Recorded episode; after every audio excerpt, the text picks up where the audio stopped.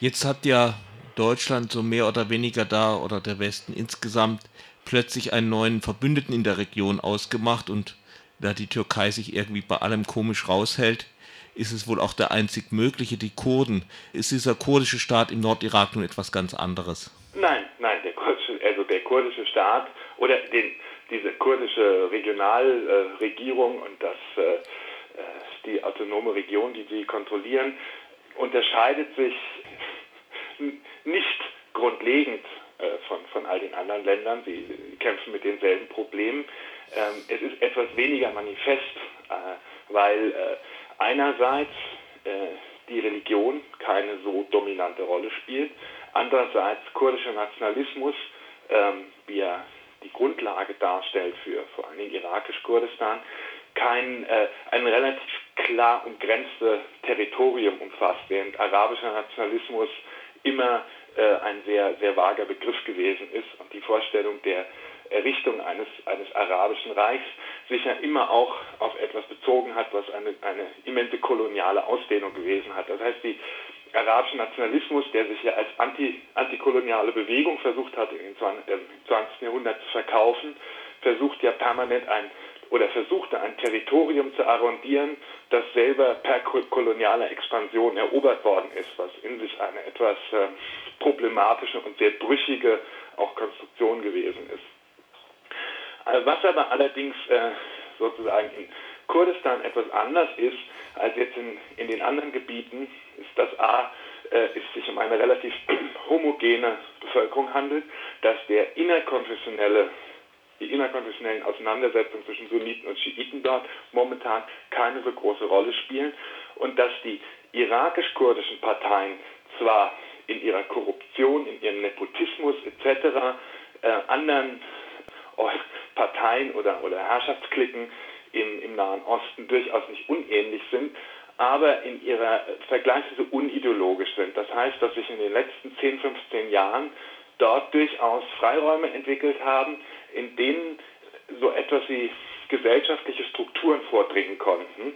Gesellschaftliche Strukturen, in denen Leute sich organisieren und die teilweise die zentral, zentralen Probleme, gesellschaftlichen Probleme erstmal artikulieren und versuchen, äh, sie zu verändern. Ganz wichtig, die äh, sämtlichen Phänomene von Gewalt gegen Frauen, überhaupt Gewalt in der Gesellschaft. Das sind ja alles Gesellschaften, in denen es kaum äh, entwickelte Konfliktlösungsmechanismen gibt. Das heißt, äh, kleine Konflikte können extrem schnell zu Mord und Totschlag oder, oder, äh, oder ähnlichem führen, wo Fragen der Partizipation, der Korruption, äh, der, der Art und Weise, wie man, wie man überhaupt äh, an, an gesellschaftlichen Prozessen teilnehmen kann, in Ansätzen sozusagen mal diskutiert worden sind und nicht sofort von dem nächsten autoritären Regime erstickt worden sind.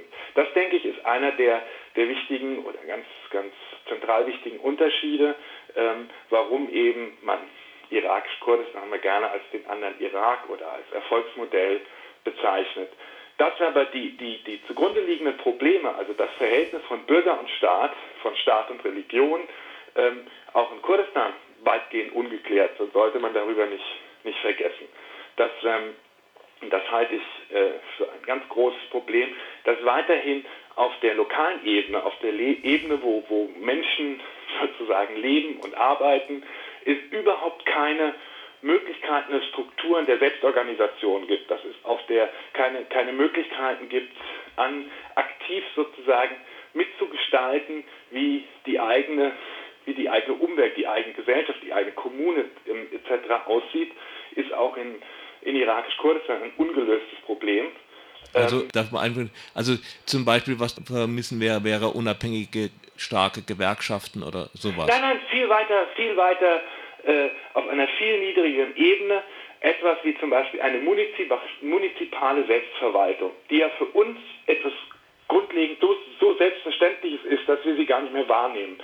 Wir nehmen ja nicht wahr, ähm, wie auf, auf, auf, auf der sozusagen untersten gesellschaftlichen Ebene, also der Kommune, des Stadtteils, ähm, unglaublich viele ähm, verschiedene Formen der Mitbestimmung und Selbstverwaltung existieren. Sei das in der Schule äh, über Schülerparlamente, Lehrervertretungen, Lehrergewerkschaften, sei das äh, über Betriebsräte, sei das über Vereine, ähm, die ja auf einer auf der untersten Ebene von Gesellschaft, Gesellschaft ganz, ganz extrem organisieren und unterschiedlichen Menschen auf unterschiedlichen Ebenen die Möglichkeit geben, auch im Kleinen äh, sozusagen ein bisschen mitzugestalten, in was sie leben. Das existiert in all diesen Ländern nicht. Es gibt keine Vereine, es gibt keine Mitsprache, kein, keine Betriebsräte, es gibt keine ähm, äh, Schülervertretung, es gibt keine Jugendzentren, es gibt überhaupt keine Idee sozusagen von Selbstverwaltung, sondern eine wahnsinnig amorphe, unorganisierte Form von, man möchte was das Wort Gesellschaft reicht nicht aus, in dem der Einzelne immer wieder äh, abhängig ist von seinen, äh, seiner Familie, auf die er zurückgeworfen ist, äh, auf irgendwelche Parteien oder Stämme oder aber auf seine, seine religiöse Affiliation, um äh, indirekt ähm, mittels äh, Einflussnahme äh, an gesellschaftlichen Reichtum oder Schutz zu partizipieren. Das meine ich mit dem, mit dem Fehlen von, von, von, von Konzept von Bürger im aktiven wie passiven Sinne.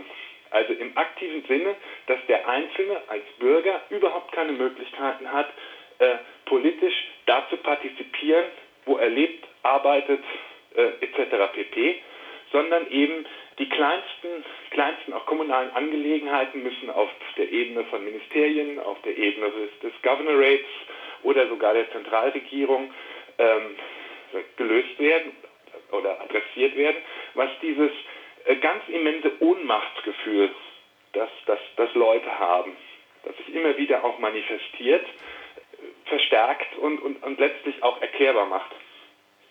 Aber der Punkt ist einfach wichtig. Ja. Also das verstehen Leute nicht, was, was, was es bedeutet. Mhm.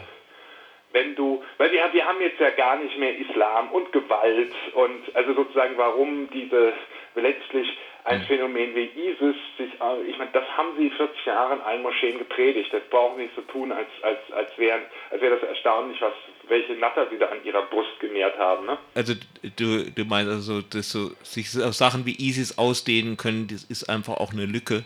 Nein, weil die dieses, Leute. ISIS ist die konsequente Fortführung von, sagen wir mal, der, der gesamten Verfasstheit dieser Region die, die, diese immense Brutalität von ISIS ist auch nichts Neues. Das hat Saddam genauso zelebriert.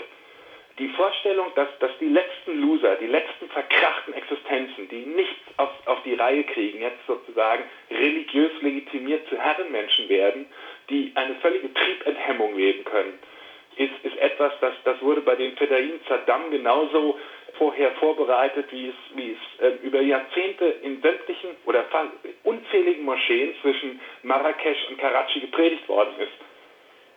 Das heißt, was, was die da im Moment, was, was diese ganze Region im Moment sieht, ist sozusagen sich selbst in einem Zerspiegel. Weil konsequent, konsequent ist die Vorstellung von Kopf abhacken, umbringen, in die Luft jagen und so weiter und so fort, die zur politischen Alltagssprache äh, nicht nur von Regierungschefs, sondern von jedem dritten Prediger in irgendeiner Moschee gehört hat, das, was ISIS da jetzt exekutiert.